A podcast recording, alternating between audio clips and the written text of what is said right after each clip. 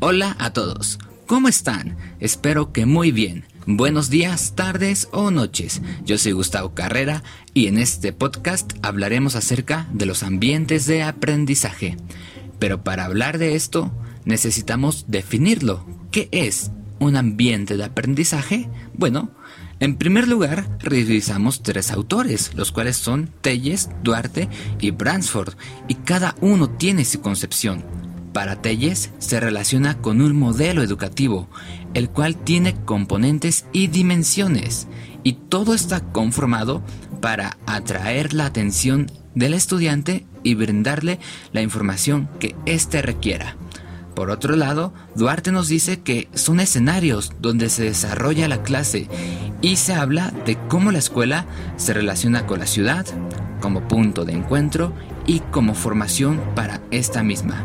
Bransford, por su parte, nos dice que se centra en tres aspectos.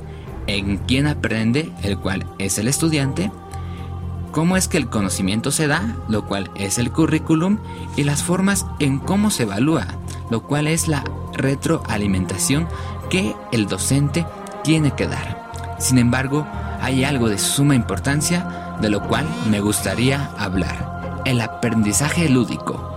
¿Y qué es esto? Bueno, resalta la relación existente entre el juego, el pensamiento y el lenguaje. En un ambiente de aprendizaje sabemos que no todo es información. De esta manera, el alumno desarrolla procesos mentales. Además, los ambientes de aprendizaje también pueden ser virtuales, como en este caso debido a la pandemia que el mundo está atravesando, lo cual pues vemos que utilizamos medios como Google Meet, como Zoom, como Google Classroom, entre otros.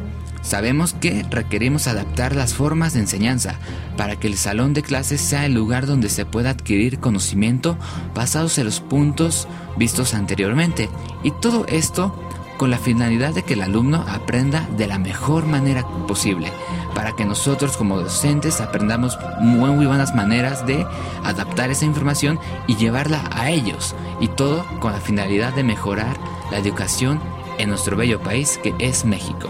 Muchas gracias por escuchar este podcast y bueno, nos vemos en la próxima.